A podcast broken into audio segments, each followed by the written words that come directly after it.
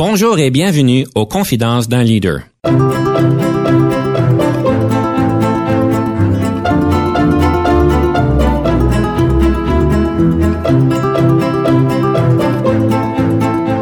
Ici Denis Lévesque, coach en leadership. Nous avons donc l'honneur et le privilège de recevoir en studio des leaders qui ont marqué leur communauté afin d'apprendre de leur expérience et de s'inspirer de leur sagesse. L'écoute, attention, doit engendrer une action. Écouter sans rien faire équivaut au anti-leadership.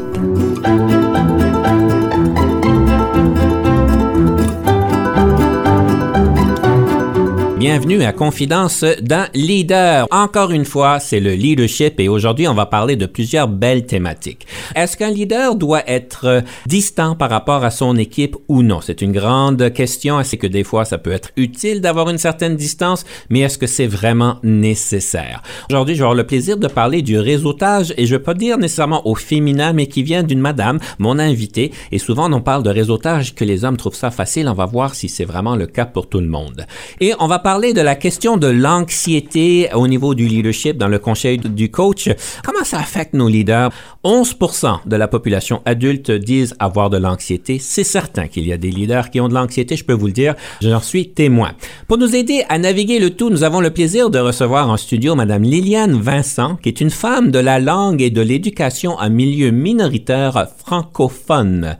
Bonjour, Madame Vincent. Bonjour. Madame Vincent, vous avez quand même une très belle carrière derrière vous. Si j'ai bien compris, vous avez commencé à la GRC, vous avez travaillé à la Fédération canadienne des enseignants et des enseignantes, vous êtes fondatrice du réseau des traducteurs et des traductrices, vous avez mérité le mérite de l'Ordre des francophones d'Amérique et vous êtes très, très impliqué dans le bénévolat. Vous avez travaillé à l'accueil et l'intégration des réfugiés, vous avez travaillé à l'Institut canadien pour les aveugles et à Amnesty International. Madame Vincent, qu'est-ce qui vous a poussé pour avoir une si belle carrière, en fait, quand on parle de traducteur de langue et au niveau de la direction, surtout en milieu minoritaire? Ben, je suppose que ça, ça vient du tout début. Euh, je suis née à Kapuskasing, une petite communauté du nord de l'Ontario. Euh, j'ai grandi à Sudbury. J'ai eu une éducation francophone pour les premières années au niveau élémentaire, mais arrivé au niveau secondaire, il n'existait pas d'école secondaire encore. Donc, j'étais plongée dans un milieu beaucoup plus anglophone et avec une préparation qui s'est avérée inadéquate. Euh, en ce qui concerne mes antécédents scolaires. Évidemment, les, écoles de langue française n'étaient pas financées au même niveau que les écoles de langue anglaise. Les qualifications des enseignants, malgré leur, grande, leur grand dévouement, n'étaient pas nécessairement à la hauteur dans tous les cas. On n'avait pas de manuel en français, par exemple. Tous les manuels n'existaient qu'en anglais. Rendu au secondaire, il y avait seulement une petite filière pour les francophones. Le reste, les mathématiques, les sciences, toutes les autres matières étaient enseignées en anglais. Gros rattrapage à faire, gros insécurité linguistique, culturelle qui m'a envahi pendant ces années-là. Je dois dire que j'ai dû bûcher les premières années pour euh, faire du rattrapage et me sentir à, ma place. Rendu en 13e année, un cher monsieur écossais, euh, interprète du Russe aux Nations Unies, a décidé de choisir l'Université Laurentienne et le milieu de Sudbury pour établir une école de traduction. Parce qu'il y voyait un bassin très intéressant de candidats idéaux pour la traduction, c'est-à-dire des jeunes qui ont grandi en côtoyant les deux communautés, en vivant dans les deux langues dès le jeune âge, ce qui a été mon cas. Je me suis présentée à l'école, on m'a acceptée de fait à l'encontre des conseils des orienteurs scolaires qui ne connaissaient pas la traduction, ils pensaient pas que c'était un métier sérieux, puis qu'est-ce que c'est ça euh, Non, on va faire autre chose. Mais j'avais vraiment trouvé ma place, ma passion pour les langues, et ça a été une ouverture sur tout ce monde. Euh, j'ai étudié euh, l'espagnol et le russe aussi pendant ma préparation de carrière. C'était nécessaire. De fait, il fallait avoir un minimum de trois langues pour être admise à l'école de traduction. Puis j'avais déjà étudié l'espagnol depuis plusieurs années. Donc c'est comme ça que finalement la traduction euh, est apparue un peu par hasard et à ma grande surprise à Sudbury, à l'Université Laurentienne, alors que je me cherchais. On parle de passion de traduction et pour moi, je peux comprendre la passion, mais la langue, je la maîtrise pas et c'est pas facile pour moi. Quel serait le conseil que vous avez à donner à des personnes qui doivent traduire quelques mots, quelques phrases qui sont pas des spécialistes en traduction? Premièrement, faut être de grands lecteurs. Faut hmm. aimer lire de la littérature française, des textes bien rédigés. écouter la radio française aussi, avoir cette, euh, cette facilité euh, d'expression à l'écrit et à l'oral, ça ne se fait pas tout seul. Ça demande un effort, un investissement, au jour le jour, pas juste de temps à autre justement. Et il y a des outils de nos jours que nous n'avions pas euh, au début de, ma carrière, par exemple Antidote, qui est une application formidable pour quiconque veut rédiger ou traduire en français ou en anglais, ou qui cherche des équivalents dans l'autre langue. Donc, euh, je recommande fortement euh, certains outils, et il y a tellement de dictionnaires en ligne maintenant. Les mhm. dictionnaires électroniques sont omniprésents, la plupart sont gratuits. Donc, il y a vraiment beaucoup de ressources pour aider quelqu'un qui veut travailler un tout petit peu en traduction de temps à autre sans être officiellement traducteur. Madame Vincent, on va rentrer tout de suite dans le cœur du sujet. On va avoir donc la question de perspective et si je comprends bien, vous allez prendre position. Si un leader efficace doit garder ses distances avec son équipe, alors quel côté de la médaille prenez-vous? Ah, je veux déboulonner ce mythe. Un bon leader, pour moi, est multidimensionnel. Son rôle n'est pas juste de commander d'abord et avant tout, mais de motiver, d'inspirer les autres afin d'obtenir le meilleur rendement pour réaliser la vision élaborée et atteindre des objectifs visés. Et un leader qui ne cultive qu'une relation administrative désincarnée, pour ainsi dire, n'obtiendra jamais le rendement optimal des membres de son équipe, à mon avis. De fait, je crois qu'il est impossible de créer un esprit d'équipe en portant son titre sur le front à chaque instant et en érigeant une barrière hiérarchique. L'être humain est un être social, c'est clair, qui a besoin d'empathie, de valorisation. Donc pour moi, ce côté humain du leadership est essentiel au bien-être de chacun, y compris aux leaders eux-mêmes. Et cette intelligence émotionnelle, j'ai pu constater au cours euh, de mes différents emplois, est souvent absente malheureusement, ce qui peut mener à la désaffection, au découragement et même au départ de bons employés. Donc, à mon avis, il est important de sortir du cadre du travail, de parler d'autre chose que de bilan financier, d'échéancier de production, euh, pouvoir rire, s'amuser ensemble, ce qui crée des liens qui vont au-delà du rapport professionnel, tout en rendant celui-ci plus fort en cours de route. Les gens, je parle des employés là, qui se dévouent à ce qu'ils aiment, sont beaucoup plus performants. À moi, mon avis, il est essentiel de créer un milieu bienveillant de travail où les gens se sentent appréciés, y compris, donc plus heureux. Si le bureau du chef est perçu comme un poste de commandement, qui osera s'avancer pour signaler un problème au sein de l'équipe? Ou même pour proposer un changement qui pourrait s'avérer très profitable à l'ensemble de, de l'opération du service. Le leader qui s'ouvre dans une certaine mesure à ce genre de contact sans vouloir tout connaître de la vie intime euh, des gens, euh, évidemment, se fait du bien à lui-même ou elle-même car cette personne aura besoin tôt ou tard d'empathie aussi de la part de ses collègues. La vie étant parsemée euh, d'écueils, peu importe son statut au sein de l'entreprise ou de l'organisme. L'authenticité est une valeur intrinsèque au bon leadership, à mon avis, et montrer son côté humain est bénéfique pour l'ensemble de l'équipe. Madame Vincent, je ne pourrais pas dire que je suis pas d'accord avec ce que vous dites. Évidemment, vous avez des très, bons, propos par rapport au sujet. Oui, euh, c'est important d'être humain en tant que leader, de créer cet environnement où est-ce que tout le monde se sent en fait à l'aise et où est-ce que la bienveillance, elle, règne. Euh, c'est certain qu'aujourd'hui, on va dire plus qu'avant que le respect n'est pas donné, mais il est gagné. Alors, c'est pas le titre, parce que dans le passé, c'est certain qu'il y a bien des décennies, on vous donnait un titre et tout de suite, vous avez du respect par rapport au titre. Et aujourd'hui, on le sait bien, surtout avec les générations plus jeunes, où est-ce qu'on gagne le respect selon ce qu'on fait, comment qu'on se comporte, comment qu'on adresse les choses.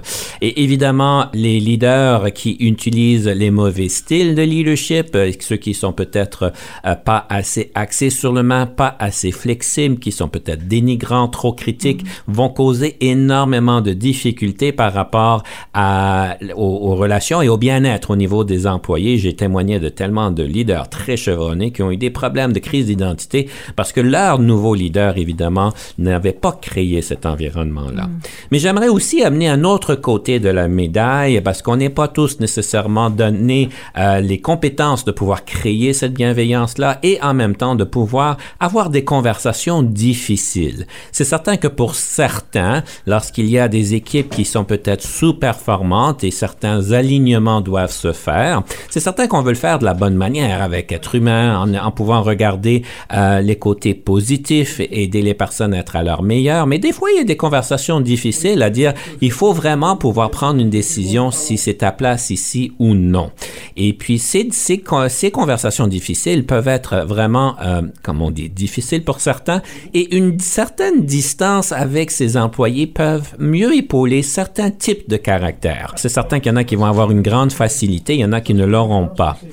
Un leader qui va trop engager ces personnes-là pour pouvoir aller chercher ses côtés plus personnels, quand il y a certaines limites par rapport à comment loin qu'on veut aller dans ces conversations-là, il y a simplement des personnes qui ne sont pas à l'aise de pouvoir dévoiler et puis développer des euh, sujets beaucoup plus personnels. Et je pense en tant que leader, faut reconnaître où est-ce qu'elle est cette limite-là, cette zone de confort des employés pour pouvoir engager dans des conversations plus personnelles. Alors, je pense que oui, évidemment, tout ce que vous dites, je suis très d'accord avec. Il y a juste quelques petites bémols à ajuster. Ça serait mes suggestions. Oui, je suis bien d'accord. Euh, qu'il faut respecter les zones de confort des employés. Et c'est pour ça qu'un bon leader, encore une fois, en manifestant ce côté humain, peut être sensible aux différences de tempérament et de disposition des différentes personnes. Tout à fait d'accord avec ça. Pour ce qui est des conversations plus difficiles, je crois que ça tient encore aux communications.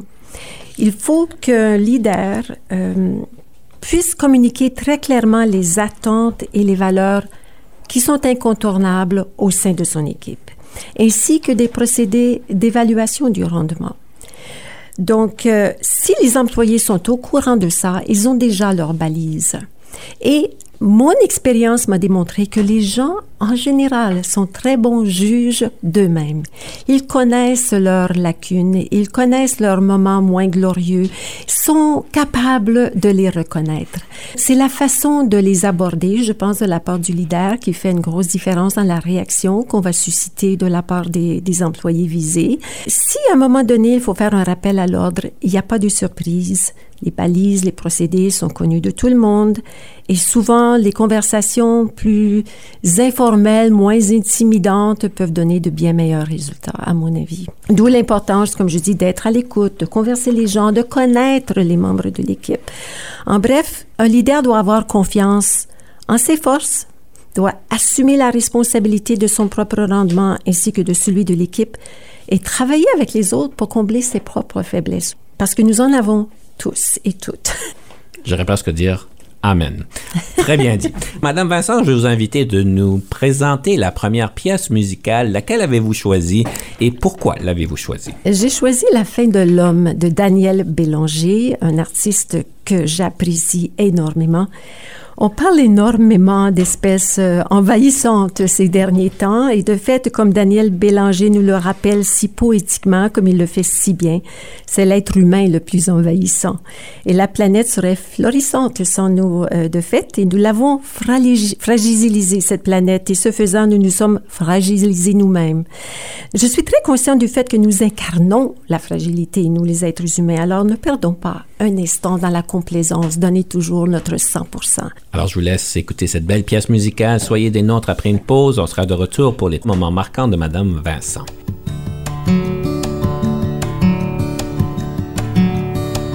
Comme il est partout,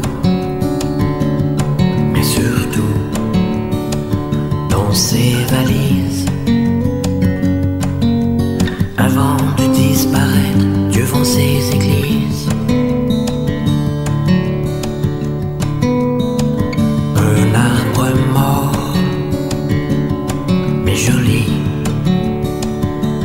Forme heureuse. Les moins que le sera demain la tronçonneuse. Ici Denis Lévesque. Si vous cherchez l'excellence en leadership, nous sommes intéressés à vous parler venez nous visiter à solutionoptigestion.ca.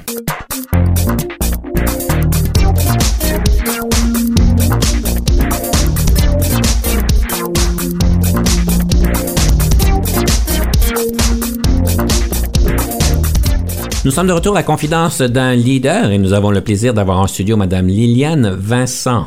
À ce point-ci, nous allons euh, explorer les moments marquants du développement de leadership de Madame Vincent. Madame Vincent, quels seraient donc ces moments marquants? Le tout premier euh, serait mon recrutement à la Fédération canadienne des enseignantes et des enseignants pour mettre sur pied un service de traduction. C'était dans la foulée de l'adoption euh, de la loi sur les langues officielles où le gouvernement fédéral offrait des subventions aux organismes sans but lucratif voulaient instaurer le bilinguisme euh, au sein de, de son personnel et de son fonctionnement. C'était un poste à temps partiel que je croyais occuper pendant que je terminais mes études de maîtrise à l'Université d'Ottawa. J'y ai passé plus de trois décennies. en deux tranches, cependant.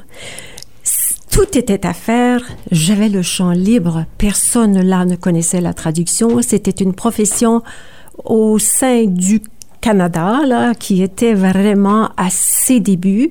Les écoles de traduction commençaient à se mettre sur pied. J'étais parmi les premières cohortes de traducteurs et traductrices formés au Canada. Avant, c'était toujours des Européens qu'on faisait venir parce que, bon, ils semblaient connaître mieux la langue française que nous, paraît-il. Alors, en un premier temps, il s'agissait d'établir un service de traduction proprement parlé. Donc, je me voyais comme le trait d'union entre les deux communautés linguistiques anglophones et francophones au sein de la FCE, qui était une organisation à vocation nationale. Mais après peu de temps, j'ai constaté que les besoins étaient plus grands que cela, qu'il fallait d'une façon étant donné mes antécédents, étant donné mes études et ma formation, contribuer au rayonnement d'un français correct, actuel et riche. Donc, j'ai changé euh, le titre du service avec évidemment euh, l'autorisation de mon employeur pour en devenir les services linguistiques.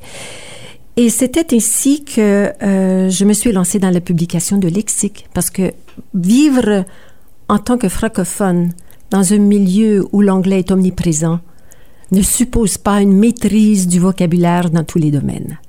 Et ça, c'est devenu très, très évident dès que j'ai commencé à y travailler. Alors, la publication de lexique semblait combler euh, une lacune énorme que j'y percevais. Le premier, c'était vocabulaire des réunions, juste pour vous donner un exemple qui était truffé d'anglicisme, de faux amis, euh, de calques de l'anglais, ainsi de suite. Je vous donne quelques exemples. To table a motion, Bon, les francophones se levaient, on veut tabler la motion. Bien, c'est sûr que c'est incorrect, c'est un calque de l'anglais. Alors, euh, déposer une motion. Euh, to lift from the table, lift a motion from the table. Bon, on lève pas la motion de la table, on la remet en délibération. On sait plein d'exemples comme ça. Donc, j'ai, j'ai publié un vocabulaire anglais-français, du vocabulaire des réunions. Ça a été le meilleur vendeur de la FCE à l'époque. J'étais tellement fière, ce qui m'a mis le vent dans les voiles. Donc, euh, l'inforoute euh, au premier bal d'Internet. J'ai publié un, lexique sur l'inforoute, les régimes de retraite, le vocabulaire de l'actuariat, les finances, le budget, les services économiques, enfin. C'était une, euh, une production euh, un peu effrénée de, de lexique, justement pour outiller les francophones à utiliser une langue correcte dont ils seraient fiers et dont ils pouvaient utiliser les, les meilleurs outils avec assurance. Et bien sûr, euh, s'enchaînaient euh, des animations d'ateliers. Alors, je voyais qu'il y avait un besoin d'ateliers pour former les gens au sein du personnel, mais aussi au-delà. J'ai beaucoup d'invitations à faire des ateliers, par exemple, sur le langage non sexiste. Lorsqu'on a commencé à féminiser la langue, avoir des titres au féminin pour désigner les présidentes et les sénatrices, ainsi de suite, c'était toute une révolution à l'époque de la langue. Alors, des ateliers là-dessus. Enfin, c'était euh, la publication aussi de billets linguistiques dans un bulletin national sur euh, les néologismes, les nouveautés dans, dans, la langue que les gens pouvaient euh, s'approprier dans leur, leur langage courant. Donc, ça a été vraiment un rôle d'éducation en parallèle au rôle de traduction que j'ai assumé avec le plus grand bonheur. C'était exigeant, mais oh, combien stimulant. J'ai adoré ça. C'était un travail de pionnière, de fait qui m'a permis de parcourir le Canada et de, aussi de voyager à l'étranger pour diriger des équipes de traduction lors de conférences internationales dans le cadre de la Confédération mondiale des organisations de la profession enseignante. J'aurais jamais pu prévoir un tel scénario lorsque je me suis présentée sans beaucoup d'enthousiasme à une entrevue par le matin neigeux de février. ah, c'est fantastique. Vous avez accompli de grandes choses et une des choses que je trouve intéressante, c'est vous avez réussi à, je sais pas si j'utiliserai le mot influencer, influencer la direction de changer le nom euh, de l'organisation. Ça prend un, entre guillemets, du culot de pouvoir, en fait, souligner ceci. Mais comment est-ce que vous avez, comment est-ce que vous avez été reçu la première fois que vous avez euh, souligné que ça vaudrait peut-être la peine de changer le nom? Une grande ouverture d'esprit de la part de la direction. OK. Et j'en suis très reconnaissante parce que ça m'a vraiment donné des ailes et j'ai pu innover et multiplier les, les, euh, les initiatives sans retenue. Euh, J'avais l'appui de mon employeur. C'était extraordinaire. Le directeur était très, très, euh, très progressiste à cet égard. Pourtant, c'était une langue anglophone. Mhm. Mais il voyait aussi l'accueil que recevaient ces initiatives chez les membres francophones. Et les francophones s'enthousiasmaient chaque fois qu'on publiait quelque chose, ils en voulaient, ils en achetaient, ils en distribuaient à leurs profs. C'était vraiment très encourageant. Donc, euh, ils ont vu ça comme une valeur ajoutée au service qu'offrait la FCE à ses membres oui, ça a pris un peu d'audace, disons, mais dans le fond, je leur disais, écoutez, je vais faire tout ça de plus sans demander un dollar de plus de salaire. Alors, pourquoi dire non?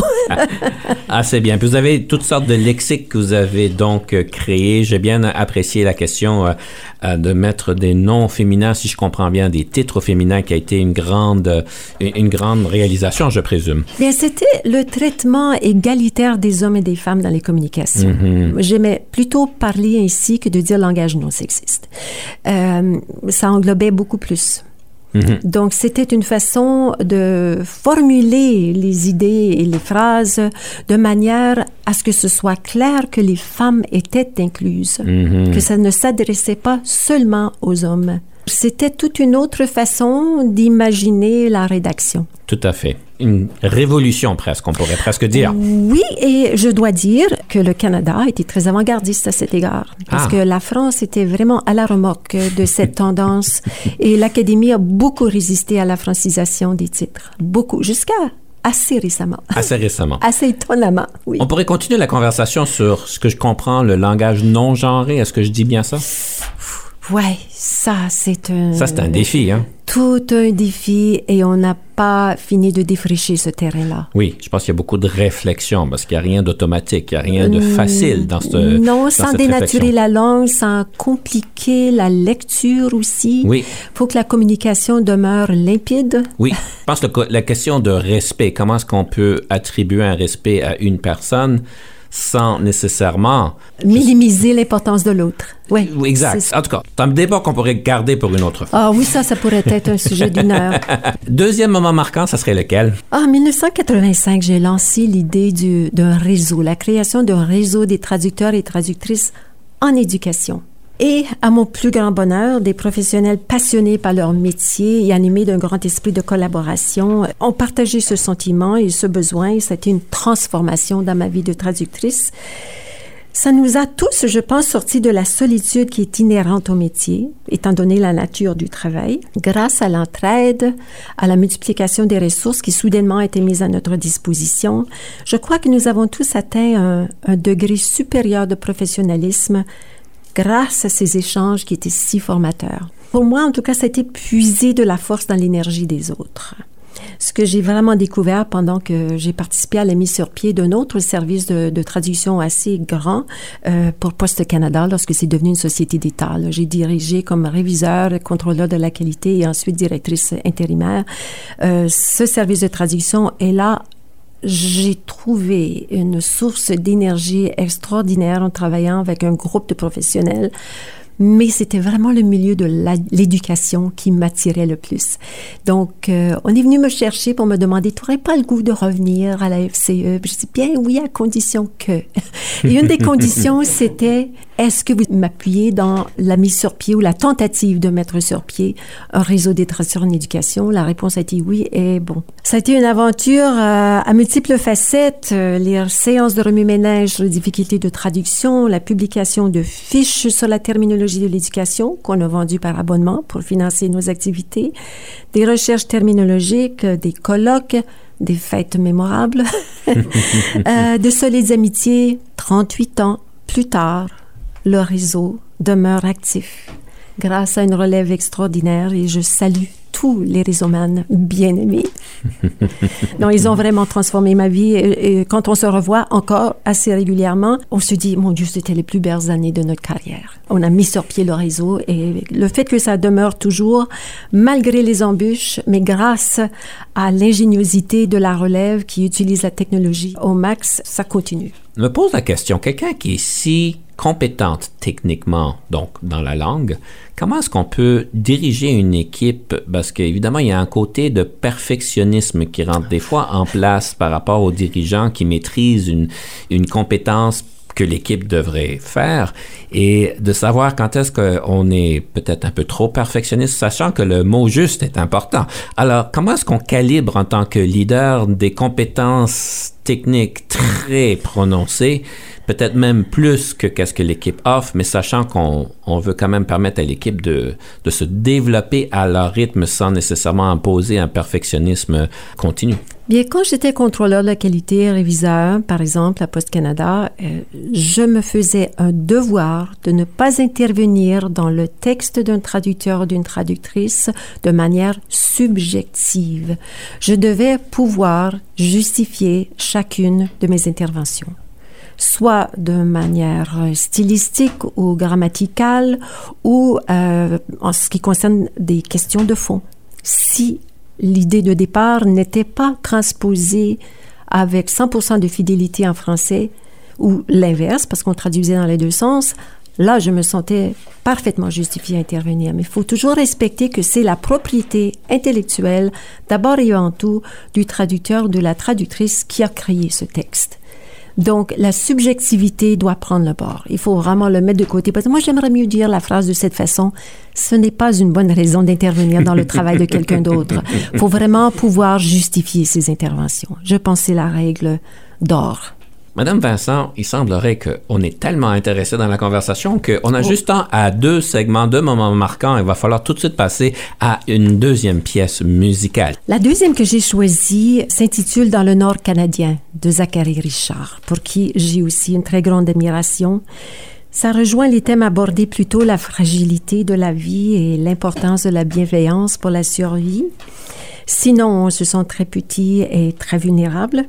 De plus, euh, mon premier ancêtre Vincent, connu en terre d'Amérique, Pierre Vincent, venu de France en 1650, s'est établi en Acadie. Et ses descendants ont été victimes justement de cette déportation de 1755 et certains ont pu fuir vers le Québec et plus tard vers Ottawa dans la région de Renfrew. Donc c'est une chanson qui me plonge dans l'histoire de ma famille et me rappelle la chance énorme que j'ai de vivre en français ici en Ontario, au Canada. On écoute donc dans le Nord canadien, on prend une pause. Soyez des nôtres quand on revient, on va parler d'un livre ou d'un podcast. Ça me donne des frissons chaque fois que j'entends le son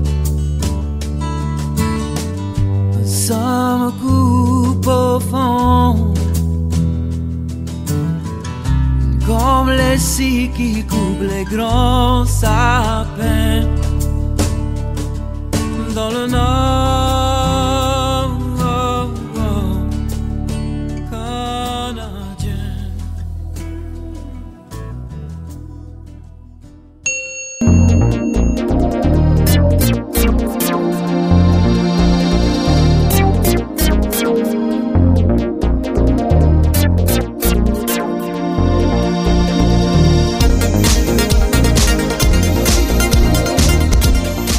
Nous sommes de retour à Confidence d'un leader avec Liliane Vincent et on aimerait vous présenter un livre. J'ai parlé d'un podcast, mais je pense que le bon mot français, c'est une balado-diffusion. Alors, euh, est-ce, quelle serait cette ressource que vous nous suggérez pour développer notre leadership? C'est un livre que j'aurais bien aimé avoir eu l'occasion de lire au début de ma carrière. Il s'intitule Le leadership bienveillant, une histoire d'amour envers soi et les autres, de José Fizet avec Valérie Lesage. C'est l'histoire inspirante et, vraiment touchante d'une entrepreneur euh, cofondatrice de l'entreprise que vous connaissez sans doute, Première Moisson. Hmm. Oui, justement, produit irrésistible, délicieux, qu'elle et sa famille ont mis au monde, comme elle le dit. Et euh, c'est une belle histoire du succès de l'entrepreneuriat féminin avec euh, une perspective que je trouve très éclairée. Premièrement, elle dit que il faut faire de notre mieux tout en reconnaissant nos imperfections. Ce que j'ai évoqué tantôt, justement qu'on doit reconnaître nos propres faiblesses et aller chercher à, les combler euh, à l'aide des autres. Avoir une vision claire de sa mission et garder le cap sur la finalité de cette vision. Et sinon, euh, tout devient diffus et on dirait qu'on navigue un peu dans le brouillard et on perd de vue un petit peu le but. Donc, pour garder la motivation, il faut vraiment garder le cap sur la finalité de cette vision. Elle parle aussi d'humilité et de l'importance de l'écoute le respect fondamental dans les deux sens et que justement, comme vous avez dit plus tôt, Denis, il faut que le leader mérite le respect mais aussi qu'il en fasse preuve envers les autres au jour le jour et que la bienveillance entraîne la bienveillance, qui est un peu ce que j'ai dit au tout début dans le, le, petit débat que nous avons eu au sujet du style de leadership. Elle ajoute aussi l'importance, et ça je pense ça s'applique beaucoup, beaucoup aux femmes, savoir se ménager, parce qu'on a tendance à avoir beaucoup de difficultés à dire non. Beaucoup de mhm. difficultés à dire mhm. non. Et finalement, elle dit que le cœur doit y être. Mhm. Et je pense que j'ai en quelque sorte compris ça en cours de route parce que mon cœur a toujours été dans tout ce que je faisais. J'ai toujours été passionnée par les gens avec qui je travaillais, passionnée par les, activités que nous entreprenions ensemble. Donc je, je crois vraiment euh, à ce qu'elle dit. Et, mais elle ajoute quelque chose de vraiment intéressant. Elle dit l'écoute, attention, doit engendrer une action. Écouter sans rien faire équivaut au anti-leadership. Expression que je n'avais jamais vue, mais je trouve ça vraiment très, très bien. Donc, il ne faut pas travailler en vase clos ou prétendre que nous avons à nous seuls toutes les réponses. D'où l'importance justement de cette bienveillance, de ce respect, de cette écoute. C'est très bien écrit et ça vient, on le voit que ça vient vraiment du cœur. C'est très, très agréable à lire. On pourrait presque faire une nouvelle citation, l'écoute sans action et l'anti-leadership. Oui, c'est intéressant. Hein? Ah, J'ai adoré cette phrase, oui. Vous nous amenez beaucoup de matière à réflexion et euh, à mâcher comme il faut. Le sujet que j'aimerais aborder avec vous, c'est quelque chose qui semblerait qui vous tient à cœur et, et c'est le réseautage. Et j'ai trouvé ça intéressant parce que malheureusement, il y a cette euh, impression quand on parle de réseautage, les hommes sont plus confortables à faire du réseautage d'affaires. Et ce qu'on voit souvent, c'est que les femmes se disent moins confortables. Je ne sais pas si c'est un mythe, on pourrait débattre, mais c'est quelque chose que j'entends régulièrement. Je suis pas certain si c'est toujours le cas, mais euh, de votre cas, il semblerait que vous y croyez et vous êtes évidemment très compétente. Bien, j'y crois, euh, dur comme fer. Oui, l'importance du réseautage euh, vient rejoindre toute la dimension humaine euh, et sociale de nos êtres fondamentaux. Et je crois que le réseautage crée des liens solides qui nous apportent énormément. C'est essentiel à notre développement professionnel, à notre dynamisme et à notre équilibre, notre bien-être général. Mm-hmm au bout du compte. C'est cette symbiose des esprits, je trouve ça exaltant. Quand on met des gens intelligents ensemble, éclairés, qui sont pas là pour se faire compétition, qui veulent juste trouver la meilleure façon de faire quelque chose, je trouve ça extraordinaire. Donc cette symbiose des esprits, pour moi, est un puissant antidote à la monotonie à la solitude, à la sclérose de l'esprit. Léonard de Vinci avait dit savoir écouter, c'est posséder, outre le sien, le cerveau des autres. Et moi, j'adapterais en disant que savoir réseauter, c'est posséder, outre le sien, le cerveau des autres. Parce qu'on peut puiser tellement d'idées, tellement d'inspiration et tellement d'énergie chez les autres. Euh, oui, pour moi, c'est extraordinaire. Et quand création et utilité se rencontrent, c'est énergisant, c'est exaltant même. Et moi, je carbure aux idées fertiles en retombée. Je avoir des idées, c'est bien beau, mais ah, avoir le concret au bout du compte, là, c'est extraordinaire. Donc, le passage de l'abstrait au concret est enthousiasmant pour moi et le réseau des traducteurs et traductrices en éducation et l'autre réseau euh, dans le monde de l'éducation minoritaire, le réseau des agents de liaison francophones de l'enseignement, m'ont donné tout cela et c'est un cadeau de la vie. Alors oui, résoutez, n'ayez pas peur, n'ayez pas peur. Ça vous ouvre un univers. Très inspirant. Alors, euh, je, pense que je vais commencer à réseauter en fin de semaine encore plus, euh, de plus en plus euh, fantastique. Merci beaucoup l'inspiration. Ceci dit, on parlait de réseautage, on va parler de rafale, de la fameuse rafale, notre segment de trois minutes du tac au tac. Est-ce que vous êtes prête pour le test de la rafale? Je le suis. Le leadership, est-ce inné ou acquis? Ah, les deux. La différence entre le leadership et la gestion. Mon cerveau de traductrice le conçoit ici. Le leadership, c'est le générique et la gestion, c'est le spécifique. C'est-à-dire le leadership, c'est la vision d'ensemble global et la stratégie pour l'atteindre. La gestion, c'est plutôt euh, la mise au point et la mise en œuvre d'un plan détaillé de travail pour l'atteindre. Quelle marque de voiture conduisez-vous? Mazda. Votre passe-temps préféré? Essayez d'écrire de la poésie. Le nombre d'heures moyennes que vous passez au bureau lorsque vous travaillez. Oh mon dieu, je comptais pas les heures pour vous dire la vérité. Euh, si c'était pas au bureau, c'était au bureau à la maison parce que j'avais un jeune enfant, donc euh, une fois couché, je travaillais encore des heures. 40-50 heures par semaine, hein, facilement 50 heures. Si vous n'étiez pas devenu une leader, qu'auriez-vous voulu devenir? Ah, bien, dans mes rêves euh, les plus fous, danseuse de flamenco. Mais dans mes moments très sérieux, le droit international en matière de droit de la personne m'intéresse beaucoup. Votre couleur préférée? Je ne suis pas un monochrome, j'adore les couleurs, comme euh, tous les gens qui me connaissent le, savent bien, mais aujourd'hui, disons, lapis lazuli, bleu. Votre film préféré? Le violon rouge. Votre application de votre téléphone favorite? Eh bien, je reviens à Antidote, que je consulte euh, sûrement des douzaines de fois par jour, et Apple Fitness pour l'entraînement. Le nombre d'heures de sommeil. J'aime mes huit heures de sommeil. Avez-vous toujours voulu devenir une leader ou est-ce un parcours de circonstances? Ah, parcours de circonstances. La meilleure formation en leadership que vous avez jamais eue? J'ai pas eu une formation, disons, euh, formelle, mais je dirais que c'était l'observation des leaders nationaux et internationaux du monde de l'enseignement lorsque je travaillais dans les conférences nationales et internationales. Observer les gens pouvoir cerner des sujets complexes, élaborer des arguments convaincants et traverser les différences culturelles m'ont énormément appris et inspiré. Votre meilleure question d'embauche que vous posez aux candidats et aux candidates. Qu'est-ce qui vous attire à ce poste et que croyez-vous y apporter? Disons que quatre semaines de vacances, n'est pas la bonne réponse. le leadership au féminin, est-ce que cela existe? Je crois que oui, sans tomber dans les généralisations euh, périlleuses. le yoga au travail est approprié? Ah oui, c'est tonifiant et calmant. Et même, j'ai donné des cours de yoga pendant les heures de midi au travail. Est-ce qu'on dit la leader ou est-ce qu'il faut dire le leader en tout cas? Oh, on peut dire la leader, pourquoi pas? Fallait que je glisse cette question-là. Merci bien, Madame Vincent. On va prendre une pause. Quand on revient, on a le conseil du coach.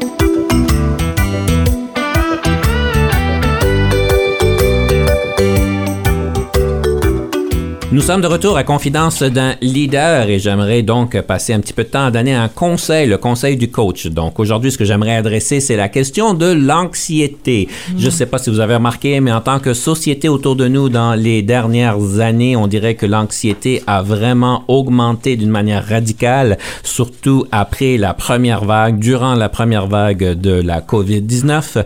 Et je ne sais pas pour vous, mais moi j'ai observé beaucoup d'anxiété en organisation dans les années qui suivent. Aujourd'hui, ce que je remarque, c'est peut-être moins prononcé, mais je pense qu'il y a un point à dire, c'est que en tant que leader, certains d'entre nous ont de grandes anxiétés. D'ailleurs, les statistiques nous démontrent qu'à peu près 11% de la population adulte souffre d'un certain niveau d'anxiété euh, et que ça soit même de l'anxiété générale ou bien de provenant de la TSPT. Alors, tout ça pour dire que c'est normal que ça peut peut-être arriver. Vous savez, peut-être vous êtes senti avant une rencontre avant une euh, conversation difficile, nerveux, nerveuse, anxieuse, anxiété, c'est peut-être normal, mais certains d'entre nous peut-être ont de la difficulté à dormir le fameux dimanche soir. Je sais pas, le dimanche soir est très difficile pour bien de grands nombres de personnes euh, parce que évidemment la semaine commence tout de suite après. Alors euh, il y a des fois des questions du syndrome de l'imposteur qui rentrent en jeu. Et d'ailleurs, je vais vous inviter d'après les statistiques, on voit que 70% de la population a un moment donné ont connu le syndrome de l'imposteur. Je l'ai connu à un moment donné dans ma carrière et je peux vous dire que je rencontre régulièrement des leaders qui le connaissent à ce moment ici. J'aimerais vous inviter de voir si jamais vous souffrez d'anxiété, dites-vous que vous n'êtes pas anormal, que ça arrive, même les leaders, même à tous les niveaux, le, peuvent le, le vivre, mais il y a des ressources qui existent pour vous aider avec le tout et je vous invite de pouvoir aller chercher, consulter parce que vous méritez plus que de vivre avec une grande anxiété, malgré que ça arrive souvent, mais il y a des solutions et vous serez surpris le nombre de personnes qui en vivent, mais qui font pas grand-chose et qui souffrent de tout ce qui peut arriver.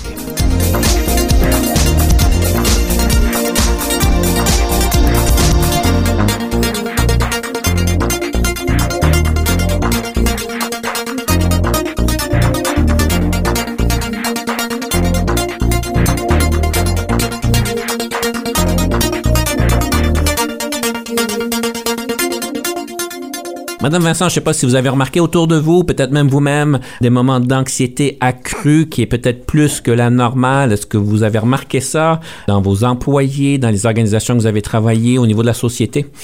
Oui, je crois que la vie est, est devenue assez complexe. Disons qu'il y a un apprentissage continu qui doit se faire. Les choses ne sont presque jamais statiques. Euh, Je me souviens, par exemple, au bureau, on arrivait un matin, bon, il n'y a rien qui fonctionnait comme avant à l'ordinateur parce que, oups, ils avaient fait une mise à niveau du logiciel et personne s'y retrouvait. C'était la panique. Mais aussi, c'était des changements aussi plus profonds que ça. Je pense aux enseignants où tout d'un coup, le curriculum a été euh, chambardé du tout au tout et ils se retrouvent euh, au mois de septembre avec un nouveau curriculum pour lequel ils n'ont eu pas beaucoup de préparation. Donc, je pense que c'est le rythme effréné du changement qui contribue beaucoup à cette anxiété. Euh, parce que, euh, faut le dire, on ne vit pas en vase clos. On n'est pas que des travailleurs. On est aussi euh, des conjoints. On est aussi des parents, peut-être des grands-parents. On s'occupe peut-être de nos, nos parents aînés. Enfin, il y a tout ça qui se, qui entre dans, dans notre euh, schéma de, fonctionnement et il faut, faut composer avec tout ça. Donc, je comprends cette anxiété accrue et je crois que c'est vraiment le rythme accéléré de changement qui énormément. Madame Vincent, j'ai reçu énormément de bonnes rétroactions, comme d'habitude, évidemment, à votre égard, et j'aimerais vous, euh, vous inviter de considérer les points suivants. Il semblerait que vous avez en fait deux livres qui vous appartiennent, que vous pourriez écrire. Et le premier livre, ça serait intitulé Le leadership à la conquête de l'isolement et l'inertie. Alors ça, c'est le premier titre. Et le deuxième titre, c'est La langue, ma passion. De quoi ces livres est-ce qu'ils parlent? C'est quoi qu'ils présentent? C'est quoi que vous vous présenteriez dans ces livres-là? Bien, la conquête de l'inertie, je pense que Ça rejoint ce que j'ai dit plus tôt au sujet du réseautage, euh, le dynamisme, euh, la résistance à la sclérose, à la monotonie, à la solitude.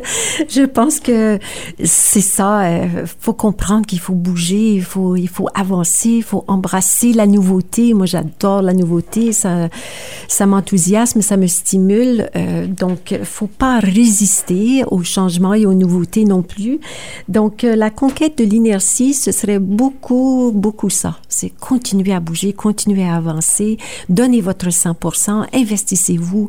Les dividendes que ça va rapporter seront énormes sur tous les plans.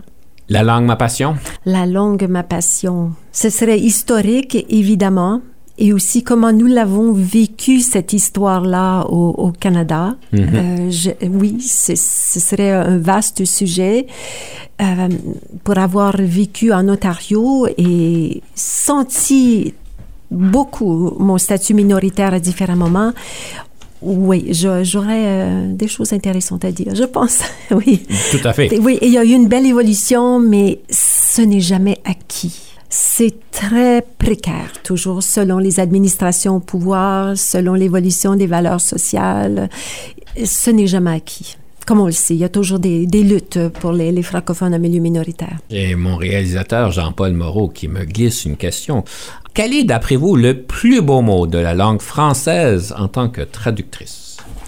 En tant que traductrice. Le plus beau mot. Hum, hum, hum, ça dépend. Est-ce que vous parlez de la sonorité? Ou est-ce que vous parlez du sens que ça représente dans ma vie? Oui, vous amenez des optiques que j'aurais pas pensé. Oh, ouais, c'est ça. Euh, j'aime beaucoup le mot mirabolant. Mirabolant. pour la sonorité, j'adore ça. Et, et pour le sens, je dirais symbiose. J'aime beaucoup le mot symbiose. Je l'avais utilisé aujourd'hui, c'était très beau. Une autre question de votre, euh, votre réseau, d'ailleurs. Quelles ah. personnes vous ont inspiré dans l'exercice de votre leadership au fil des années? Donc, euh, quels ont été peut-être vos mentors, si je peux comprendre ça, ou des personnes qui vous ont inspiré? Ben, euh, je dois remonter à la source et dire mes parents, des modèles de débrouillardise, de prévoyance, d'ardeur au travail, de souci de perfection, de fierté, de constance malgré le fait qu'il venait d'un milieu très modeste, la classe ouvrière. Euh, c'était des gens vraiment extraordinaires. De fait, ma mère vit toujours, elle a 101 ans. Oh, wow! Oui, elle est toujours aussi fière. Nice. aussi débrouillarde. Mais j'ajouterais Diane Adam, vice-rectrice au programme et services euh, en français de l'Université Laurentienne, principale du collège universitaire Glendon, commissaire aux langues officielles pendant sept ans, présidente fondatrice du conseil de gouvernance de l'Université de l'Ontario, une femme infatigable, diplomate par excellence, qui sait conjuguer fermeté et douceur, chaque mot est pesé, respect envers ses interlocuteurs, femme admirable. Et Chris Hadfield, qui m'a, influencé d'une façon insoupçonnée, il a dit il y a longtemps dans une entrevue que j'ai entendue, pensez comme un astronaute. Hmm. Et ça veut dire planifier en fonction de tout ce qui pourrait mal aller. Oui, oui. Ouais. Et vivre en mode de prévention et résolution de problèmes. Et ça, je l'ai adopté. J'ai suivi ce conseil-là euh, tout le long de ma carrière après l'avoir entendu et ça m'a tellement bien servi. Pensez comme un astronaute. Très bien. Il semblerait que vous avez une affection particulière pour M. Léonard Cohen ou au moins son, son travail ça vient d'où? Et je me pose la question, la fameuse chanson, là, Alléluia, c'est de quoi qu'il parle vraiment? Ouais, c'est, celle-là, je me laisse un peu perplexe, là, puis je trouve étonnant de l'entendre dans les églises parce que c'est pas vraiment approprié, là. Mettons, euh, non, je pourrais pas essayer de décortiquer cette chanson-là et pourtant, il y avait des strophes et des strophes et des strophes qui ne font même pas partie de la chanson, paraît-il. Il y en avait presque un livre. Euh, je, je n'y arrive pas. Honnêtement, là, il y a des bouts, je pense que je comprends quelque chose, mais ensuite, c'est autre chose complètement. Donc, c'est mhm. pas. Celle-là m'échappe un peu et c'est loin d'être ma préférée. Oui, mais Leonard Cohen, est-ce que c'est quelqu'un que vous... Euh, depuis les années universitaires que j'écoutais Leonard Cohen. OK. Ouais, mon copain d'alors, qui est devenu mon, mon conjoint, euh, était maniaque de Cohen. Donc, il apportait des disques chez nous, on écoutait Leonard Cohen et euh, je suis tombée en amour avec sa poésie, sa profondeur, et, son originalité. c'est vraiment un personnage incroyable. Je vais vous poser une dernière question avant de clôturer l'émission, mais vous avez 30 secondes pour y répondre. Alors, euh, c'est une grosse colle. Compte tenu de l'évolution de notre société, quel, quel dossier devrait retenir l'attention des décisionnaires dans le domaine de l'éducation et à l'égard de la francophonie? C'est toute une question et en 30 secondes, c'est pas 30 beaucoup. Bon, OK. Commençons par euh, voir l'éducation comme un continuum qui commence par la petite enfance. Tout investissement dans l'éducation de la petite enfance rapporte des dividendes incalculables. Il faut aussi valoriser beaucoup plus le travail des éducateurs et éducatrices dans ce domaine et enrichir leur formation en matière d'apprentissage de la langue française auprès des jeunes enfants. L'éducation de la petite enfance, numéro un. Parfait. Je sais qu'il y en a d'autres à dire, Ouais, mais on va se limiter à ça vu qu'on manque de temps. Madame Vincent, une citation, question d'inspirer nos auditeurs auditrices. Oh, ça vient d'une ancienne lecture que j'ai faite dans les cours de philosophie à l'université. Carl Gustav Jung, fondateur de la psychologie analytique, a exprimé une vérité en termes si profonds et percutants. La vie nécessite pour son épanouissement non pas de la perfection, mais de la plénitude. Et c'est dire que sans imperfection, il n'y a ni progression ni ascension. Donc, les revers et les obstacles cultivent la résilience, finalement, c'est ce qu'il dit. Oui. Euh, et ça m'a beaucoup, euh, beaucoup marqué. Et ça m'a accompagné euh, toute ma vie d'adulte. Vu la profondeur de la citation, je vous invite de la redire simplement pour qu'on puisse bien l'assimiler. La vie nécessite pour son épanouissement non pas de la perfection, mais de la plénitude. Je vous invite de nous présenter la dernière pièce musicale. Quel cadeau que vous nous avez choisi? Anthem de Leonard Cohen, une de ses chansons plus lumineuses, si je peux me permettre, ou moins sombres, porteuse d'espoir. Euh, c'est une ode à l'imperfection, d'où peuvent jaillir du beau et du bon. Parfois, quand nous sommes dans le creux de la vague et nous nous débattons pour remonter à la surface, nous découvrons une force insoupçonnée pour effectuer des changements positifs dans notre vie. Et c'est ce qu'il dit, la perfection est à oublier. Chaque chose est fissurée. C'est ainsi que la lumière peut percer. Je trouve ça d'une poésie extraordinaire. Alors, chers auditeurs, auditrices, on vous laisse avec une belle pièce musicale. Et évidemment, on se donne rendez-vous à la prochaine fois. Never free. Ring the bells that still can ring. Forget your perfect offering.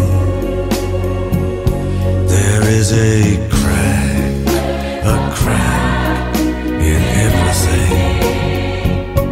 That's how the light gets in.